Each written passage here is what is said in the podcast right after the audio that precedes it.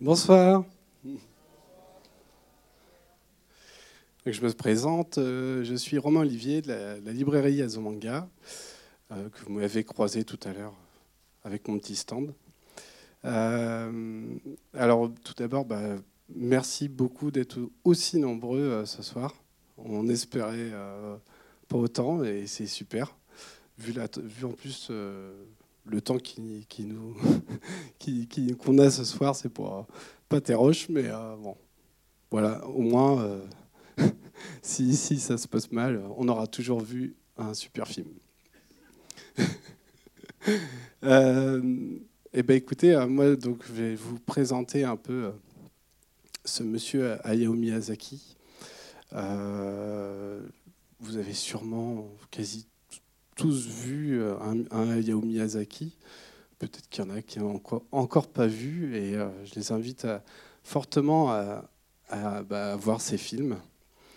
Euh, quand, on, voilà, quand on regarde la première fois un Miyazaki, euh, eh ben, on est euh, projeté dans un monde voilà, imaginaire, la rêverie. c'est quelqu'un en fait qui, qui, a un regard très fort sur, sur l'enfance, forcément avec Totoro. et puis des thèmes qui sont, qui sont forts, comme bah, bien sûr les dérives un peu de, notre société. On peut, on peut voir ça assez dans, quasiment dans tous ces films. Et puis euh, aussi euh, donc le, toute cette animation, parce que la plupart de ces films sont, dessinés à la main. Donc c'est quand même euh, voilà que des, petits chefs-d'œuvre à chaque fois. Et, euh, et, puis on a aussi tout ce rapport à, la nature, à l'écologie. Et ça aussi, c'est un thème euh, bah, qui nous parle énormément aujourd'hui. Alors Miyazaki, il a eu en fait un vrai succès international à la fin des années 90, ce qui est au final assez récent par rapport à, sa carrière. Et en fait, euh, donc le succès va vraiment arriver avec Princesse Mononoke, donc en 1997. Et puis il va y avoir le voyage de Chihiro qui va euh, tout, tout, ben, tout, bousculer. Et en fait, c'est un peu comme dans le manga. Euh, bah, en fait, on redécouvre petit à petit les, des œuvres. et les œuvres de Miyazaki, voilà, elles, sont redécouvertes au fur et à mesure. D'où euh, bah, aujourd'hui, hein, on a quand même double événement.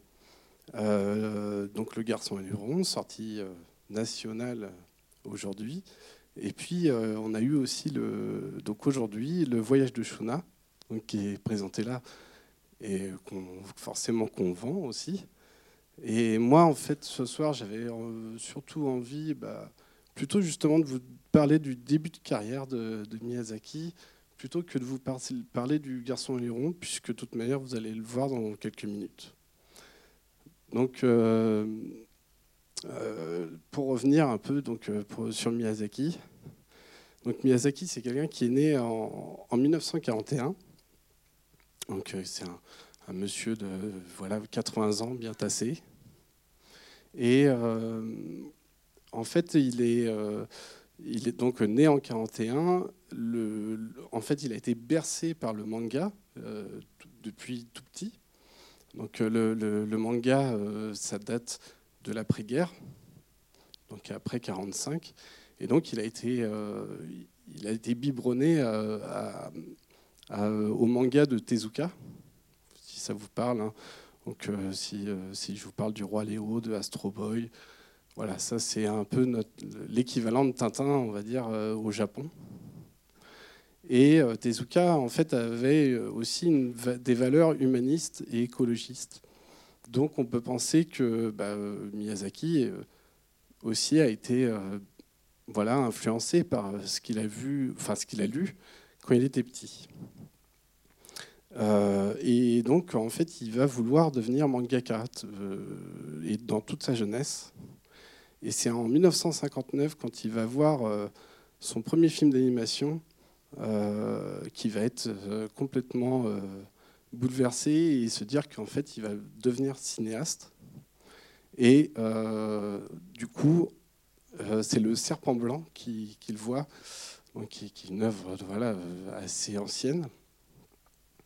Et dès les années 60, donc en 1963, il rentre à la Toei, donc, qui est donc une grande maison de production qui existe toujours au Japon. Et rapidement, en fait, il va, il va collaborer sur euh, des projets donc, de la Toei. Donc, euh, la plupart du temps, des séries.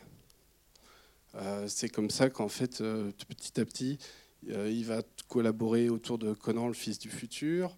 Des, voilà, plutôt, plutôt des séries des, productions en fait qui vont être, euh, je dirais, euh, plutôt liées à des, œuvres qui existent déjà, euh, soit en manga, soit en littérature.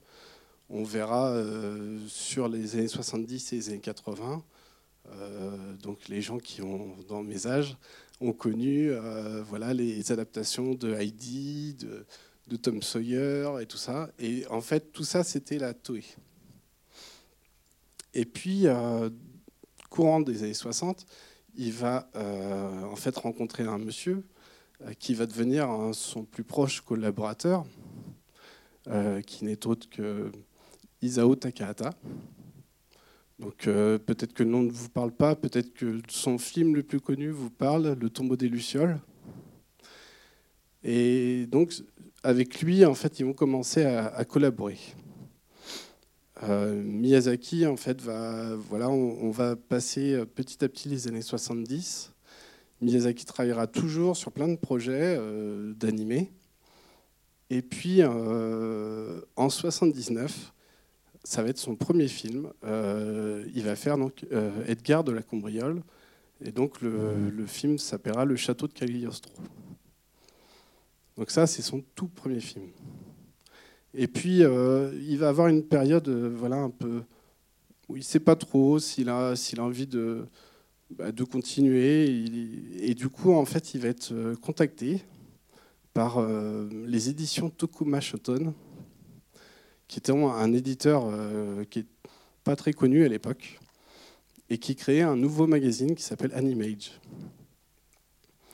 Et ce, ce, magazine, en fait, donc, lui propose de, collaborer autour du dessin et, euh, et, potentiellement de futurs films qu'il ferait. Et du coup, euh, le rédacteur en chef de ce fameux magazine Animage n'est autre que Toshio Suzuki. Toshio Suzuki, qui sera le futur producteur des studios Ghibli. Et donc, c'est sûrement euh, la chance qu'il va avoir en fait à ce moment-là. Euh, du coup, Miyazaki en fait commence à collaborer euh, sur ce magazine. Et en 1982, euh, il, va, fera donc son premier manga, donc, qui s'appellera Nausicaa, qui vous parle sûrement. Et en 83, il, fait, il s'inspire d'un d'un conte tibétain, d'un jeune, jeune, garçon qui essaye de sauver son peuple en allant chercher des graines qui pourraient, euh, donc, à cultiver, qui pourraient en fait les sauver de la famine. Et c'est là en fait qui va euh, faire donc le voyage de Shuna. Et cette œuvre-là, en fait, euh, elle est considérée comme étant sûrement l'œuvre pionnière fondatrice en fait de, de, ces futurs films, puisque euh, quand on regarde le voyage de Shuna, on voit bien en fait euh, un yakulu, euh, donc qu'on retrouve dans Princesse Mononoke. Ça va l'inspirer aussi pour Le Château dans le ciel, bien sûr pour le futur film de Nausicaa, et aussi pour Les Contes de Terre-Mère qui sera réalisé par son fils quelques années plus tard. En 84, euh, du coup, euh, Toshio Suzuki euh, propose en fait à Miyazaki bah, de, réaliser un film. Sauf que leur accord enfin, était de, ne pas du tout faire de, de films à ce moment-là. Mais Miyazaki en fait va céder et ils vont créer Nausicaa. Donc on est en 84. Le succès va être tel en fait que en 85, ils décident de s'associer pour créer les studios Ghibli. Et donc le trio euh, Isao Takahata, Hayao Miyazaki et Toshio Suzuki va faire que du coup ces gens-là vont créer les studios Ghibli. Et forcément le succès va être au rendez-vous. En 86, euh, du coup, est créé le Château dans le ciel, donc très proche justement du voyage de Shuna. Et en 88 sortira Mon voisin Totoro, qui deviendra le logo en fait du studio. Voilà, bon, je ne vais pas aller plus loin. On a quand même un film à voir. Je vous remercie pour votre attention et vous souhaite un très bon film.